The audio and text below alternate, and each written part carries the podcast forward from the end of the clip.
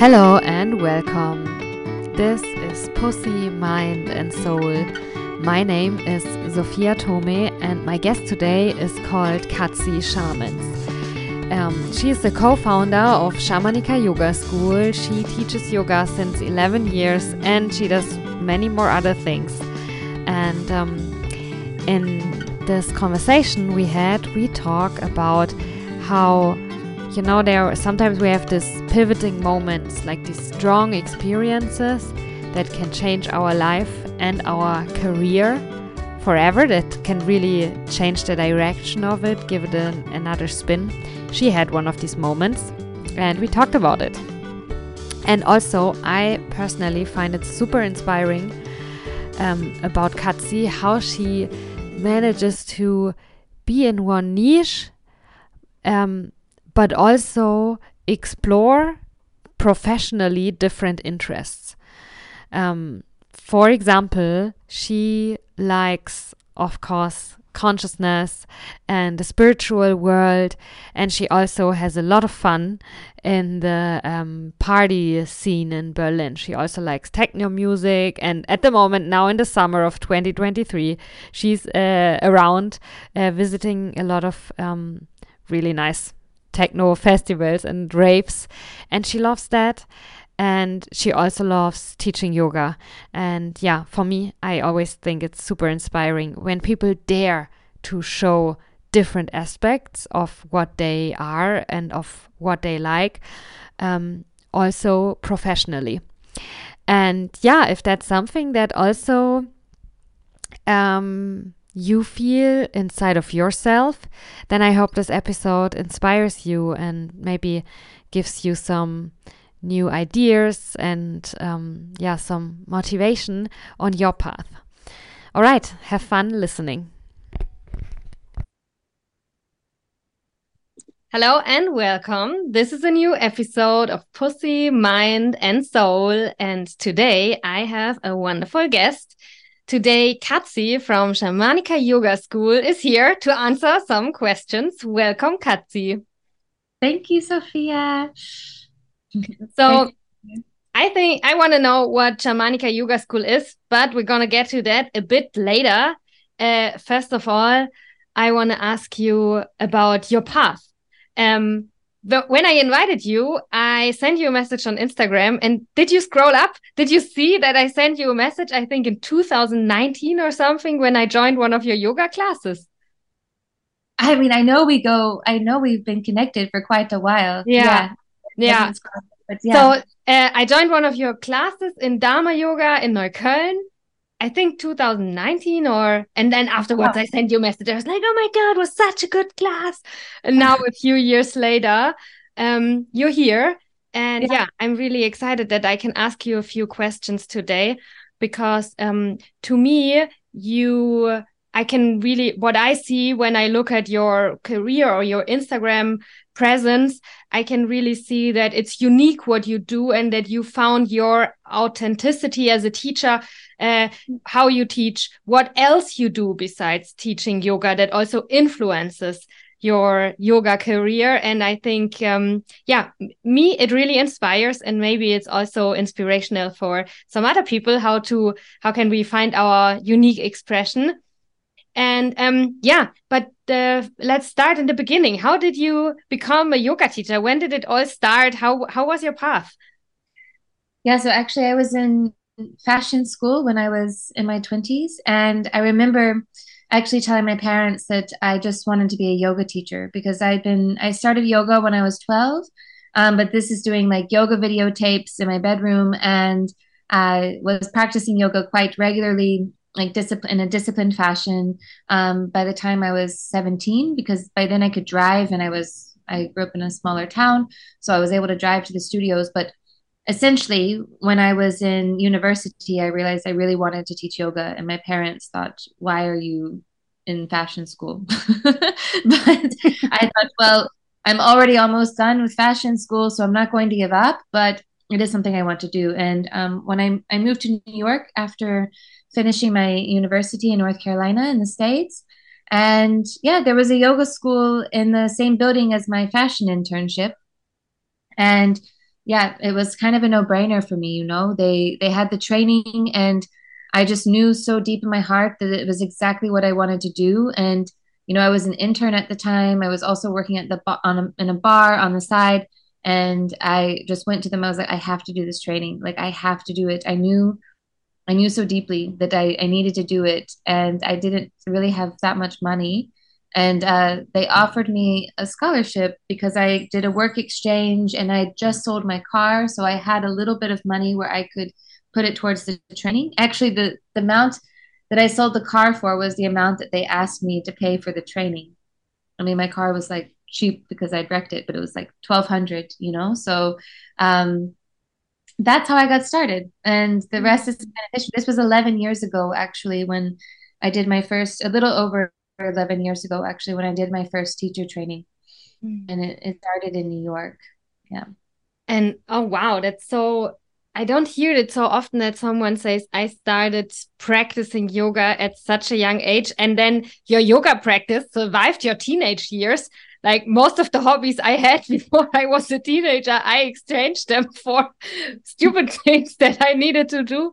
Uh, yeah. How, like, I want to know because I started um, practicing yoga in my 20s and uh, i want to know how is it uh, that you have such a consistent or a practice since since such a young age how was it cool back then uh, no i don't, I don't was, I don't think I was doing cool things. I wasn't very sportsly, so I I didn't like sports. I didn't like anything that involved balls or things being thrown at my face.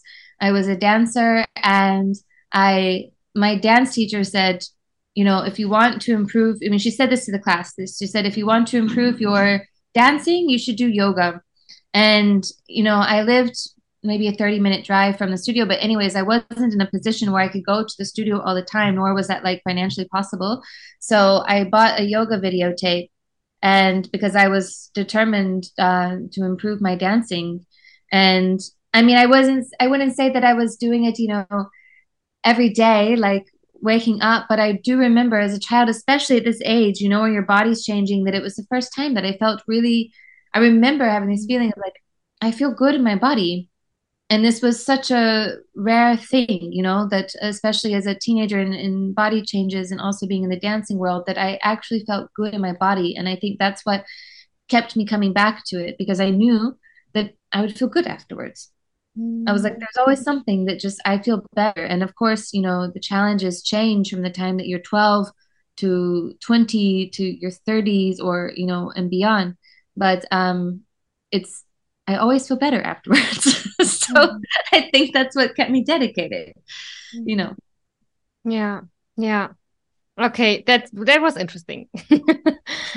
and uh, yeah, of course, it totally made sense. I I also felt very uncomfortable as a teenager in my body. I didn't like it.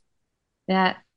But um okay, so I think one of the first uh important learnings uh that and it's not the first time we hear that, no?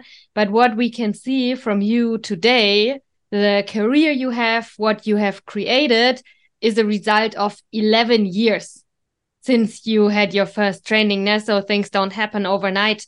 Um, that's something that I sometimes observe is, um, is that I think we are sometimes too impatient. We think, ah, I did a training last year and uh, today it has to uh, be everything and more for for my life, no? But I think it's nice to hear from you that wow, it it took you 11 years um to get yeah. where you are today yeah yeah so but how was the beginning then you made it you did a training in new york and yeah. then you started teaching afterwards or how did how did you start yeah i remember so i started teaching and then i oh i did my training and then shortly after i was also a nanny so i always chose jobs that gave me um, flexibility. And so I've, I've always been a freelancer. I've always been self-ständiga, um, even back in the States, which is actually kind of mind blowing to me because I realized I never had a nine to five job ever, ever. So um, it just, it never really worked for me. Um, but I think for me, choosing jobs that always gave me flexibility and also doing things that um, wasn't going to be compromisable. So even I remember when I was a nanny, the moment I would get uh, an offer to teach a yoga class and I would think, okay, this is what I'm working towards. I would always have that conversation. Like, you know, I would I would hear these thoughts in my head like, "Oh no, but you have this responsibility as a nanny." And I was like, "No, but your path, you your passion is to teach yoga." So always having those conversations around whatever that passion was. And of course, over time the passions have shifted and, you know, I'm directing energy towards other things and it starts to I would say get a bit elevated. Uh, but that's essentially how I started out. And then over time, I peeled back more nanny hours to the point where I was just teaching yoga.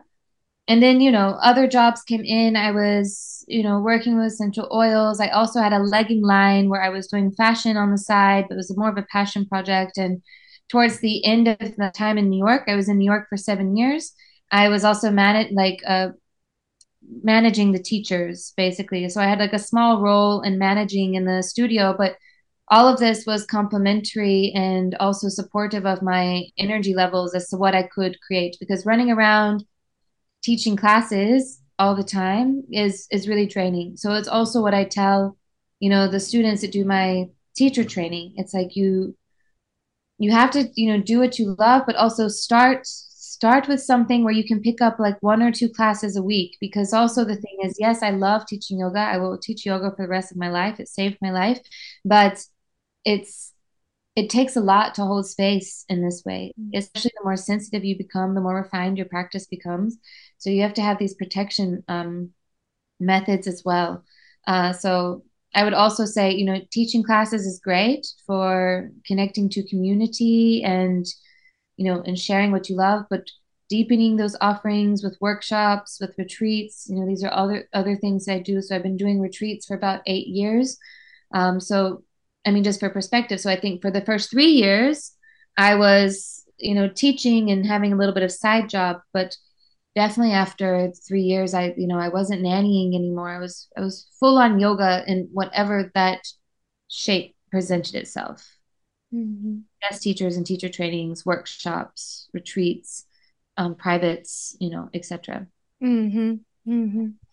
Yeah, if I'm allowed to translate it a bit into business language, it means to uh, develop different kind of products and not just yes. sell one product, which is a, a yoga class, but uh-huh. still it's uh, probably a good product to refine your craft as a yoga teacher. For me, it's uh, in coaching. I work as a coach. Now I think it's a bit the same that um, doing one-on-one coaching is exactly what I want to do a lot because it gives me a lot of experience, but it cannot be the only product that I uh, keep on selling. Or maybe it can if I really want to, but it doesn't need to. Yeah. Yeah. Yeah, I hear you. And I also coach as well now. It was also something where I, towards the end, I was like, okay, how do we work more deeper? Or cultivating these one-on-one experiences you know when i give yoga private so weaving in that coaching as well so but this comes over time you know i don't think people need to do a training and then think oh i also need coaching and reiki and sound and it's like this this all developed over 11 years you know mm-hmm. of just learning more and more and more you know mm-hmm. and mm-hmm. how it can also complement what it is that you're offering and refining your your products and you know yeah and how do you decide what you are learning more? I mean, purely what I feel called to mm-hmm.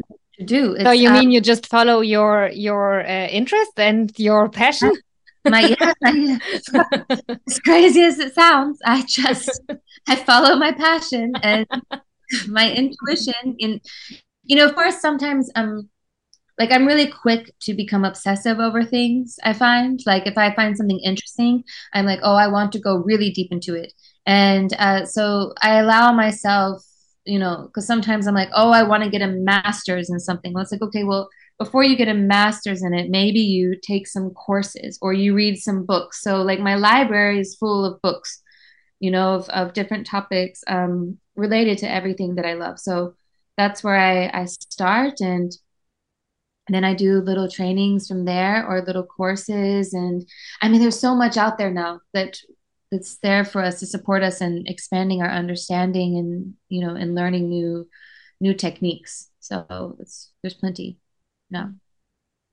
Um, what's your experience? Can you talk a bit about how you see this?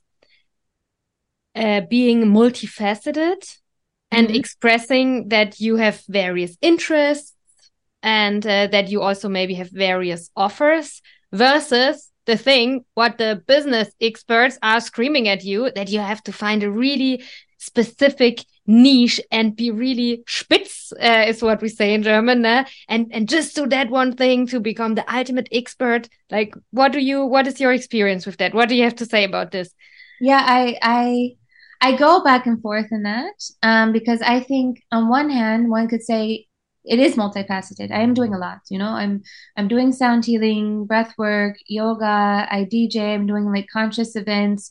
Um, sometimes I even DJ wedding, you know. So it's but what I feel personally, it's all connected. That's how I feel. I feel it's all connected. Like the music that I play plays into the atmosphere of the class that I'm creating. Uh, everything that I do is about expanding consciousness. So I mean, if I were to label it as one thing, I would just say, yeah, I'm a conscious expander. And I do this through the modalities of teaching yoga, whether that's being the training or in class, retreats, etc., offering breath work, sound healing, and uh, coaching. And then even DJing, I would say, helps to expand consciousness because if you do it with an, an intentional way, you know, and also when we, I do ceremonies as well. So it's all it's all conscious expanding. So i guess that's what i should put on my next business card you know because my friend said oh no people aren't going to take you seriously if you have this long list of things. I mean that's also why i put fashion a little bit to the side because i still do fashion um, for fun but it's not my my job because this i'm like well it's also i don't have the energetic capacity to to do this in a mass marketing way, but I can do it to nourish myself. So, um, yeah, I guess that's my take on it. You know, I, it's at the same time, it's like we're all connected and it's important to have a niche for sure. But, um, yeah, it's, you're doing what you love and you're sharing what you're able to do. And I also pick and choose what I have capacity for during the week. Um, as far as like what I'm what I'm going to share. So that's that's kind of my way of holding a boundary around doing so much. It's just containing it. Mm. Yeah, cool. Thank you for sharing.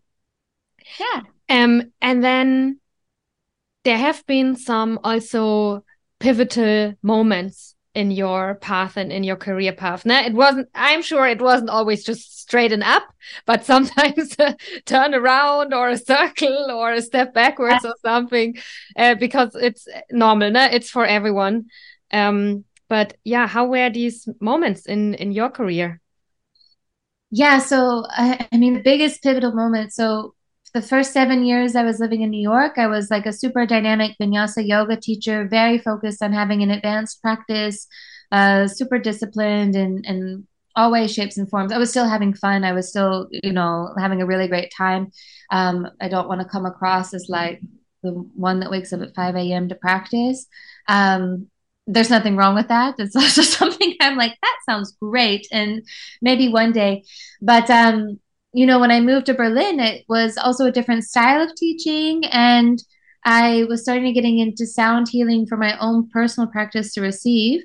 Um, but actually, after one year of living in Berlin, I had this uh, accident, or near death experience, where I was in a, a car accident and I I'd broken my C2 in my neck, which is crazy to think that I can even move my limbs or even communicate right now because it's a governs all sorts of uh, regulations in the body. And I broke my rib and I broke my arm, and you know, it's um, this was a very eye-opening experience for me in many ways, not just for having the near death and out of body, but also the you know when the surgeon comes into the room and he says, "Yeah, yoga saved your life because." If uh, you know the fracture in my C2 was just split in half, so essentially the neck. And you know they're like, if it wasn't for yoga and your flexibility of your spine, your spinal column would have snapped in half, and you would have been done. So you really have this feeling of like, oh my gosh, I owe my life to yoga, and that's also why I was like, I have to do this training. You know, I have to offer this training because I want people to also have these techniques um, but also in this I would say yoga also saved my life because I had the tools and techniques. I had the meditations. I had the breath work, not the activating breath work. I wasn't doing this in my neck brace, um, but I had all, all, of these different modalities of ways of going inwards. And in a way, it was such a gift, you know, because I had six weeks, which is nothing, but I had six weeks to really just sit with myself and uh, to also study. Like, I mean, I wasn't just in meditation all day, of course, but you know, I I was super sensitive to what I was consuming because everything was affecting my subconscious and my dreams. So, um, yeah, I kept it pure also with what I was watching, who I was hanging out with. So I was reading lots of books, I was studying a lot, and I was really going deep in different healing modalities. And that's what got me into transpersonal coaching, sound healing, and breath work, and also working with different plant medicines because, you know, I was having all this time to just kind of like researching, you know, sort of like, oh, this just happened. What can I do? And I, yeah, I mean, I decided to get trained in a lot of these things as well because I wanted to offer it. And but it was also for me this moment of laying in bed thinking, I don't know if I'll have an advanced practice again. So something I was super identified with was having this like being able to teach master classes. And I was like, I don't know if I'm ever going to be able to do that again. And sure enough, I am. I'm able to. And uh, but this was this also took uh, quite a lot of discipline and and devotion but it's you know too sometimes i just have to remind myself that i'm not 25 anymore you know i just turned 34 so the body is is changing also as i get older and uh, it's it's still doing a great job of course of course but like um it's not bending the way it did when i was 23 25 when i was a mm-hmm. rubber bands but yeah, I don't know if I kind of went off about a tangent on that, but I would say these were the, the pivotal moments in my life where I also realized, too, as far as sustainability um, with the body, that it's nice to do other things where I can be more centered, seated, and um, yeah, creative in my own way, and also really working with the mind. Uh, I find is really fascinating. So, mm. yeah, yeah, wow, oh my god. I just had goosebumps and I really, I nearly needed to cry because, uh, yeah, this accident thing, it uh, sounds really horrible. And um, I'm going to share it now. Uh, my dad had an accident last year, around one and a half years ago. And um, yeah, so I experienced how just one second can totally change a person's life. Yeah. And like all the effects it's like really a yeah pivotal moment is a nice word it can also be uh, called a traumatic experience that there are so many levels what it does with the person it happens to so many others around and um yeah since i had this experience of being so close to someone or connected with someone who had an accident i know a bit more i think what it means and before yeah. I've heard many times of people saying like, yeah, I accident and changed my life, but it is really something very strong that can happen in someone's life. And yeah, oh, I, I just feel this everywhere. Yeah, I mean, I, I caught myself saying this uh, the other day because, and also working at ceremony and, and whatnot. And, you know, I mentioned to a friend that I said, you know, actually, I think for me, the biggest moment in my life or the sometimes I come a little bit unfazed by certain things, and I'm like, because actually, um, like I've left my body, and I mean, my consciousness has left my body, and there's no, I wouldn't never suggest someone to impose this on themselves, of course, but like when you have a near death experience, and you know, I was in a position where I saw myself outside of my body, and I was like, oh, I I have to go back, or I need to go back, or I should go back, and when you have this moment of like, wow, I was put on earth for a reason. Hmm. I'm able to come back. And uh, it's just this feeling of connection to to life in itself that you it's just this immense gratitude that I don't think that there's anything in the world like I would say like I have gratitude and this and this, but this feeling that you have is and that's why for me i didn't have so i had struggles in the accent. I'm not going to come across as like i was so holy and uh and pure. Like i definitely had my my breakdown moments of course like during this phase but um it always kind of circled back to this point of like, but I'm alive and I have this gift to be alive. And um, yeah, it's it's such an interesting polarity because you have the trauma on one hand that's really dark and healing, and then on the other hand, it's full of so much light. It's so much light. It's like it's it's overwhelmingly powerful how these traumas actually carry a lot of light in them. And I think I um and I allowed myself to go into it um with different healing modalities as well, mm-hmm. just to kind of piece it together. So um yeah, and I think for anyone listening too it's it doesn't have to be an accident i think challenges or any kind of unexpected curveballs that come to us in life i mean even grief in itself is you know one of these things that we experience loss in life or a heartache it's there's always um, you know they say the shadows are the portals to transformation. So it's what allows us to go beyond and to understand a little bit more.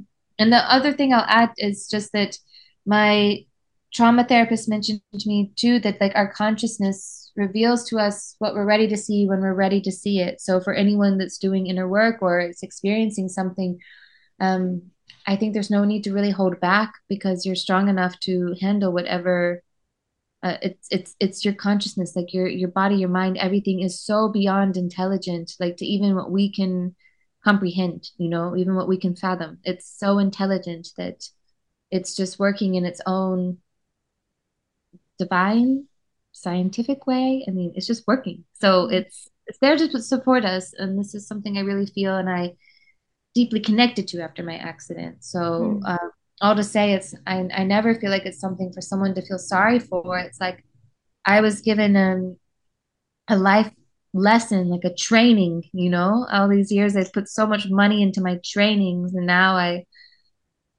you know, I got my own training. Um, so now, I mean, obviously, you sit here, you smile. You you mentioned you could have an advanced yoga practice again afterwards. So the you've healed from this accident quite a lot, and with that distance, how then has this moment changed your career? What have you then created differently afterwards when you were able to work again and everything? Yeah, I mean, definitely more introspection you know a lot more introspection was i was always weaving in dharma and themes always and forever in my classes um, but i also allowed myself to be more creative and not just focus so much on uh, the physical body right so it also nourished my creative part of my being and this were, for me was sound a huge huge component um, whether that's playing the singing bowls or DJing. So I would I was DJing and making my breath mixes. This is also what really got me into mixing music, and then creating these conscious uh, dance parties. And even if it's not a, um, a party that one would deem conscious because it's a party, I would say, yeah, but you can bring consciousness everywhere. It's the same thing at festivals, you know. It's um, it's just your state of being of where it's coming from. So how it's changed since then is also really creating space too to offer these techniques to people. So in the yoga teacher training, um, you know, compiling all of this information and uh, being able to pass on the teachings. So it became mm-hmm. less of a casual way of like, oh, I'm offering these classes, but how can I really create deep space for people? Mm-hmm. So, and I've always felt called to do that, but I think there was more of um like an anchoring in that calling when I was after the accident. And then also doing the coaching, of course. This is just uh, uh, it's very supportive as well in my own own teaching. So it it mm. it shape shifted in this way. Yeah. Mm. Uh, that's also something that I really appreciate about um, what you do is that you um, yeah that you also go to the unconscious party scene uh, i think it's also like a really nice um, change i think i observed in the last five years or so in berlin uh, that there are more and more conscious uh, parties happening. Um, yeah I, I i live in berlin or i used to i don't know at the moment but i spent quite a lot of time in the last 10 years in berlin. And um, what is it again that uh, what's like the you know the point that connects uh, partying, dirty, uh, smoking, drug places where you are wake up all night uh, with consciousness. Like what's the similarity? Um, and why do you think there is also this um, movement and more and more conscious parties developed? Why do people want this? What is happening there? I have i, I kind of come at this from two sides. Mm -hmm. so on one side i feel the conscious parties are starting because there's a group there's a collective of people that are feeling this awakening and they're raising their vibration, etc., etc., and they want a safe space where uh, it can be conscious and it can be celebratory at, at the same time.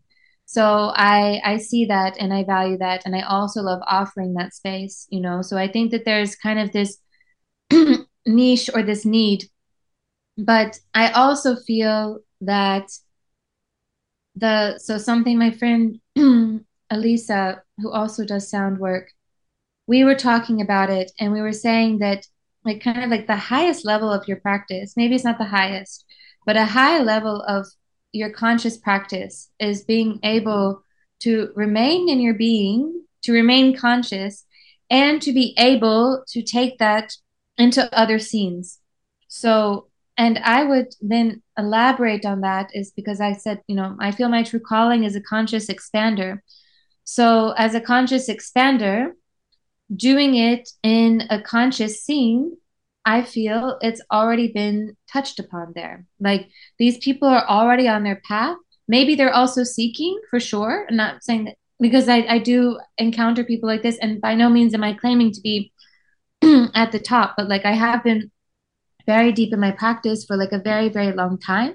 Um, you know, so as far as like my spiritual practice and etc. This has been since I was a child.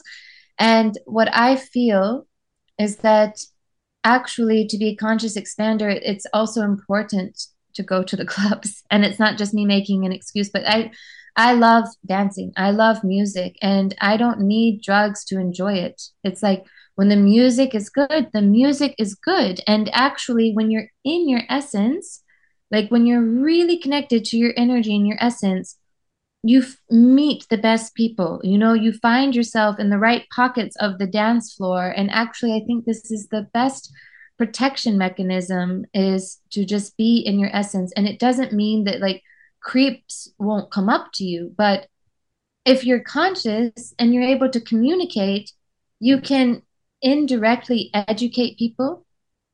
I think we have the ability to touch people um, when we least expect it. And it doesn't have to be in a teaching form. Like I don't go to the club and say, oh, I don't do this and this because of this and this and this. Mm-hmm. But I can say, oh, yeah, I don't. Of course, people offer me drugs all the time. And I say, oh, yeah, I don't do drugs. And they're like, really? And I'm like, no, I, I, mean, I don't. When I moved to Berlin, I said I don't do drugs anymore because it's like it's a crazy party scene and the clubs never close. This is the most dangerous thing I could ever do because there's no boundary. It's like 72 hours. I'm like, no way. I'm not going to do that. So I think even just speaking into your own truth, it just inspires other people. And I also have plenty of friends that are like this as well in my life, you know, that talk about their morning routines and everything. I'm like, wow, yeah. And like you think about how that impacts you. And you're like, oh yeah, you feel naturally inspired. So um just to say I think there's nothing wrong with going to the club. I think there's nothing wrong with having a really good time and um I involve myself in anything that's like is able to expand my consciousness and my awareness and, and doing it within in reason. And mm-hmm. I'm also not going to claim myself to be like the complete pure angel by any means, and nor do I have um I don't have judgment for anyone that does drugs, but I I do notice that if it gets too druggy that I just remove myself basically. Mm or separate myself or you know i just take some time. It's, just it's again it's a guidance of my of my energy. So um but it's really great that these conscious scenes are are happening as well because it's creating a stronger magnet and connections and deeper connections as well um, with people that that want to be in this. But i guess i hear it too often that people can't have both. You know they're like oh yeah, like they they completely cut it out of their life, and I'm like, can never, I can never cut out dancing out of my life. It's uh, it's a huge part of me. It would be killing. It would be killing a part of myself. Mm-hmm. So I will always go to the club. I will always dance. All, you know, when I feel the calling, I feel the calling. So yeah. Yeah, uh, the last thing you said is exactly what I did. And that's, I think, why it inspires me so what you did. And I'm like, wow, I can do both. Because when I had my spiritual awakening, um, I stopped. I, I, I, it changed who I was and I, and it changed what I did completely. It changed my life. And um, it's nice and it's beautiful. And there can also always be waves and everything back and forth. Ne? But for a long time, actually until now, um, I stopped going to clubs. I totally uh, changed what I did. And of course, it's good on some sides, but I, after a while, I noticed what was, um, what was a shadow from that, that I, um, kind of like didn't accept a part of who I was that there was something about my past self that I, I, I didn't want to be anymore. And I pushed into the corner of that's not good. And I was not good. That's what I said basically then to myself. Nah? Um, yeah. And that was my path. And there was even a time where I was ashamed and I tried to hide that I liked partying in my 20s. Now I was like, oh my God, nobody's going to take me seriously as a coach if they know what I did in these clubs in my 20s. and then I also, I also, had this as well, just to yeah. that it wasn't always such a clean cut. I mean, I think when I was doing my advanced teacher trainings and having all these strict practices, I really felt like, oh, I don't want to tell anyone that I like to go out, or I always felt like I had to kind of um sugarcoat it a bit you know, I'd be like, yeah, I went out, but I was home. Like, I, it's just for like, the music.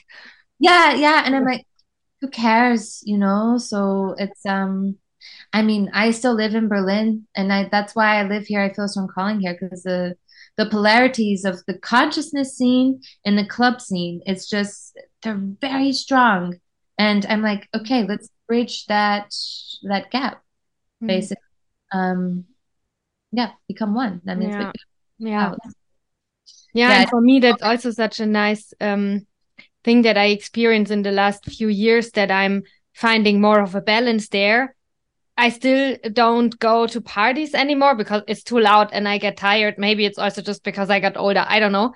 Um, but that I'm not ashamed anymore about who I was. I'm really glad that I arrived here, but I also had to be in this denial phase in between. But I just wanted to also share this with everyone. Yeah. Yeah. And I think it also makes us more relatable, you know, because I think as coaches, if, if we come across like we have it all figured out, then it doesn't, uh, I don't know. It's it's appealing, yes, but I think it's important to be relatable to people. So I, I also when people come to me and they tell me that they're dealing with XYZ, I'm like, I went through all of that. Like even while I was teaching yoga, even as a yoga teacher, um, not maybe not all of everything, but like I also have my own shadows, you know? Mm-hmm. So it's um in looking at them and working with them, of course. Like yeah, yeah. I don't think yeah. it makes uh, any better or worse of a person. I think perfection perfection is just being true to yourself. Mm. Yeah. yeah. And I think the same goes for yoga teachers as well, um, and coaches now that um that mm, that we I don't know, try as good as we can or yeah, that we are authentically really expressing uh, who we are. So our students don't get the wrong idea of I am somewhere better or whatever, like spiritual ego, guru, uh, or toxic spiritual uh, movements or or aspects. Um, I think it's uh, as a as a teacher or as someone who who yes is sometimes in a position of uh, power because someone asks for help or nah, and and you're helping someone. I think it's important to be responsible with that power and to um yeah yeah Okay. So I really want to know what is Shamanika Yoga School? What does that mean? So, you know what's funny? My last name is, and I, friends Bianca, her last name is Hanika. And when we were writing the manual, uh, we just blended our last names together, Shaman, and to make it shamanika. And it was like, this is actually such a great name. But we also we did uh, our training with Ana Forrest. That's how Bianca and I met. Uh, was it was in Ana Forrest training, and there's a lot of shamanism and ceremonial work involved as well in in the Forrest yoga practice. So it does actually kind of carry like multiple meanings. You know, it's not just our last name, but um, we weave in lots of rituals. You know, it's not just yes, we have like the the guidelines from the 200 hour yoga alliance as far as like the philosophy, the techniques, the anatomy, you know, the asanas, how to teach. Um, but you know, we're also incorporating different rituals and whatnot as well to connect to the to elements. You know, not just externally, but also elementally within ourselves. And uh, I think what makes our training really unique is that we also came from different lineages. So she also did Shivananda and um, obviously with Forrest Yoga and I came with Dharma, where we met at in and I studied with Dharma Mitra in New York, and I also did some creative vinyasa trainings, sequencing, Ayurveda, and uh, of course I have my basic Hatha vinyasa. But all in all, we we both have like a thousand hours of training um, each, so we're able to kind of blend a lot of what we're learning and what resonates and applying it into like you know the traditional way of also how you teach yoga. So with this comes like your connecting to you like your authentic voice and really who you are and in your gifts. Because as we've been talking about so much in this podcast is like being multifaceted and mean connecting to your truth connecting to your passion it's like well what does that mean? This means really understanding yourself. And so a lot of our training um, there is reflection on this and it even weaves into like the business of yoga as well. So people are ready to carry these teachings out into the world whether that is in their own daily practice uh, because i find really it's uh, having these techniques is everything. Um, i mean i use them all the time I, it's not it just wasn't when i was you know bedridden you know it's anytime i in a state of confusion or instability um, which happens more often probably than one would think, but uh, connecting to them. So, yeah, that's essentially what our training is. And we have our next one in November.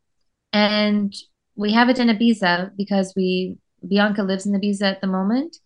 And we do some online modules, like dip into it and then really saturate ourselves to two weeks in Ibiza and then do some online modules afterwards, help with integrating. And um,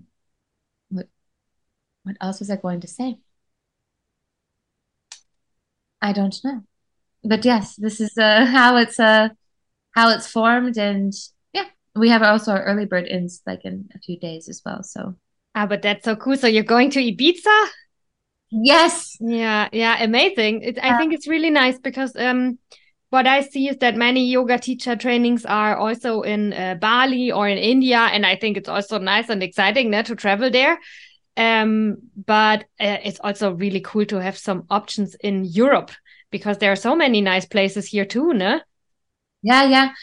And I mean, it's also it's it's not such a long flight. And what's also nice about being there in Ibiza is that we're in a villa. It's very exclusive, and we keep the private very intimate as well. So a lot of times when you have these trainings in India, you have these trainings in Bali, and even a lot of the trainings I did in the States, um, I can't speak for all trainings across the board, but what happens is that, you know, there's like 40, 50 people in the training.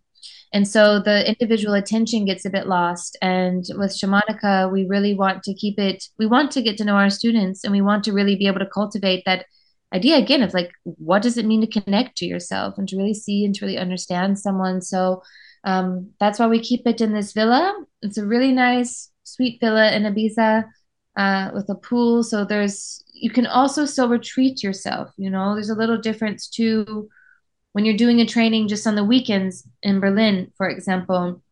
You're kind of saturating yourself and going back out, but this allows you to really like dive deep and to be with yourself. You know, to mm. really be with yourself and to understand yourself and not get pulled back into the external world. Um, it's maintaining that connection and but having that time to d- dip into it and then integrate out is important. Mm. That's what mm-hmm. we do mm-hmm. online before and the online after, so people are ready. So um, this is spontaneous. We haven't talked about it before, so you can also say no, ne? but uh, you mentioned before that um, in the shamanika yoga school you also have like some rituals included and stuff, ne? Um, is there like a small gift, uh, like a small ritual that maybe you do at this time of the year or that is nice um, in uh, every day that you could um, yeah explain uh, and for the people listening if they want to get inspired or try it by themselves at home i would love to have one. Yeah so i so with, with shamanika yoga school too like if we're setting up the space we're honoring you know the four directions in northwest east south and, and what they respect and also the earth and the sky. So this is something that you can do. This is more something we would be doing to like open up the space for doing a cacao ceremony or opening up the yoga class.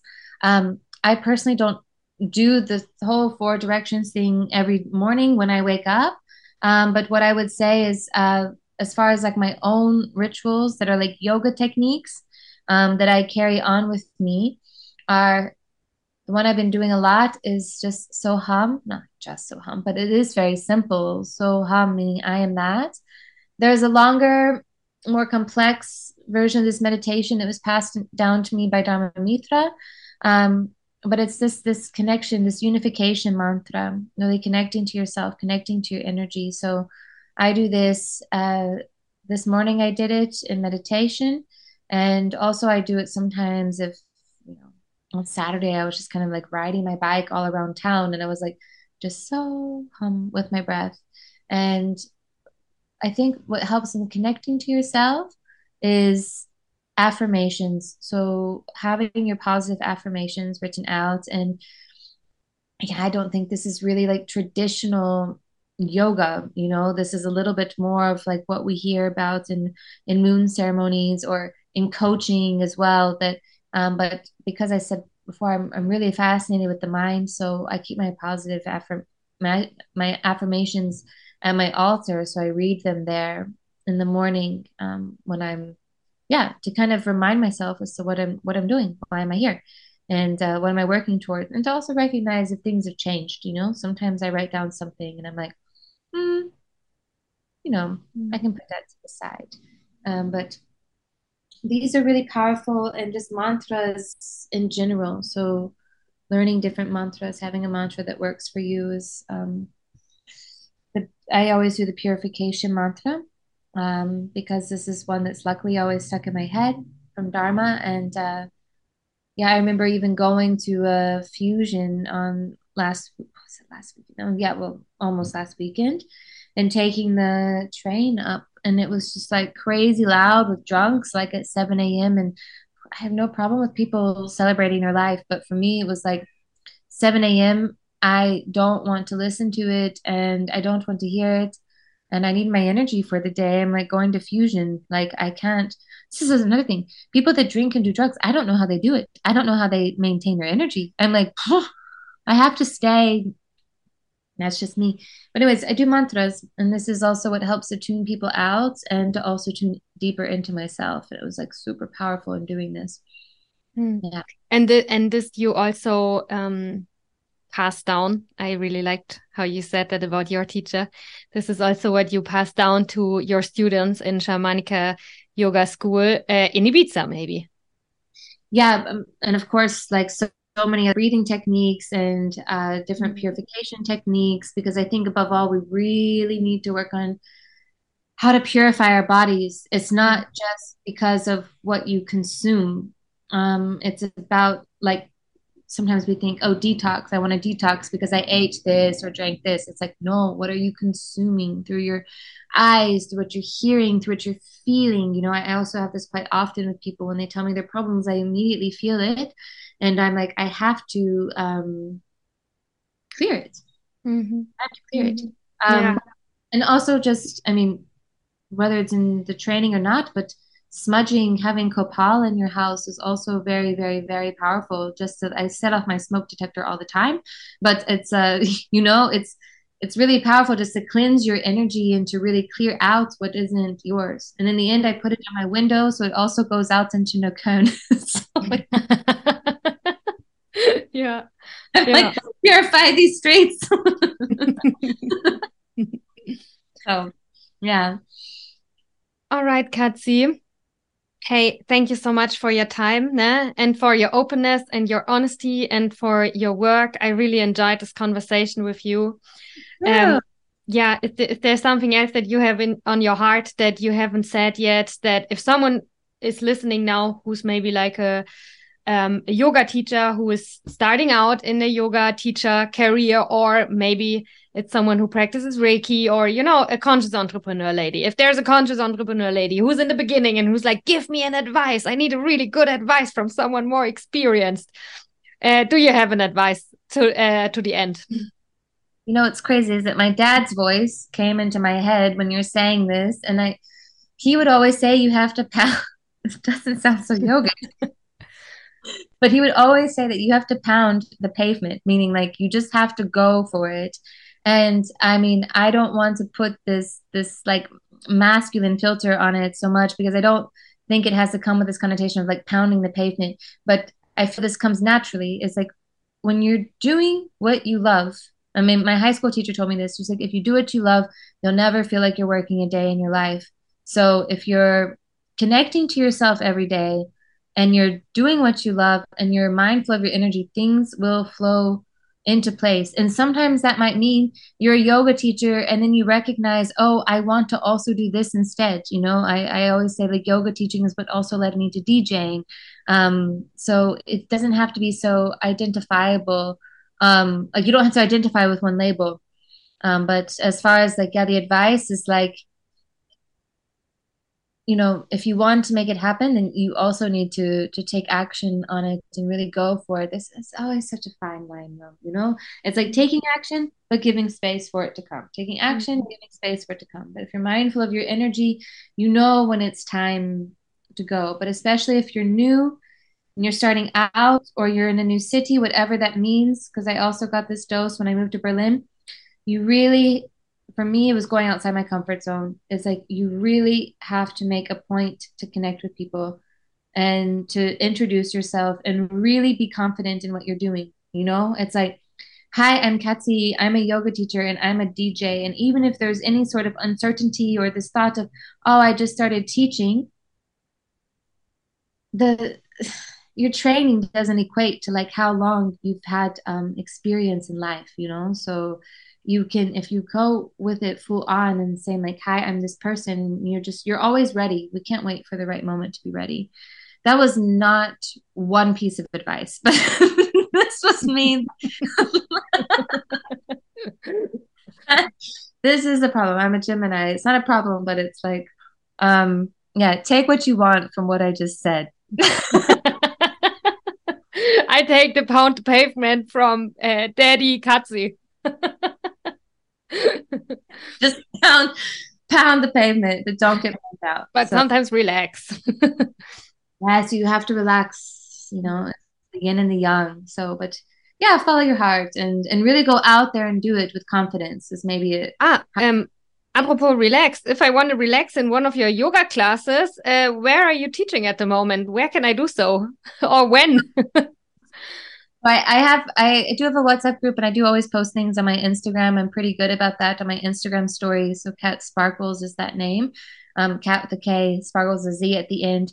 Um, but you can find me pretty much at Yellow Yoga and at Har Studio um, at the moment. So in Neukölln and Kreuzberg. And sometimes I'm in Mitte and I bounce around. So that's why I'd say it's always important just to stay in touch because I'm always doing special offerings as well um, where I can we go a bit deeper, a bit sweeter. It's a little bit more nourishing. But um, yeah, relaxing. I would say yin and the sound baths. But if you want something dynamic, definitely come to a vinyasa class. And um, yeah, my Sunday class at Har when I'm there is a mixture of everything. It's transpersonal trinity. So this is like my my baby as well. So yeah. All right. Thank you for being here. And uh, thank you for listening, everyone. Have a nice day. Yes, thank you so much. Thank you for listening. This was Pussy, Mind, and Soul. My name is Sophia Thome. I am your host. And um, if you want to know more about the guest of today's show, or if you want to know more about me, you can find all kinds of information in the show notes. I am so much looking forward to connect with you, maybe on Instagram, or maybe on TikTok, or maybe on YouTube, um, wherever you are uh, in the digital space, most likely I'm also there. And if you feel like it, send me a message. And um, yeah, thank you for listening. I'm looking forward to the next episode. And until then, I wish you um, a really good time. I wish you health.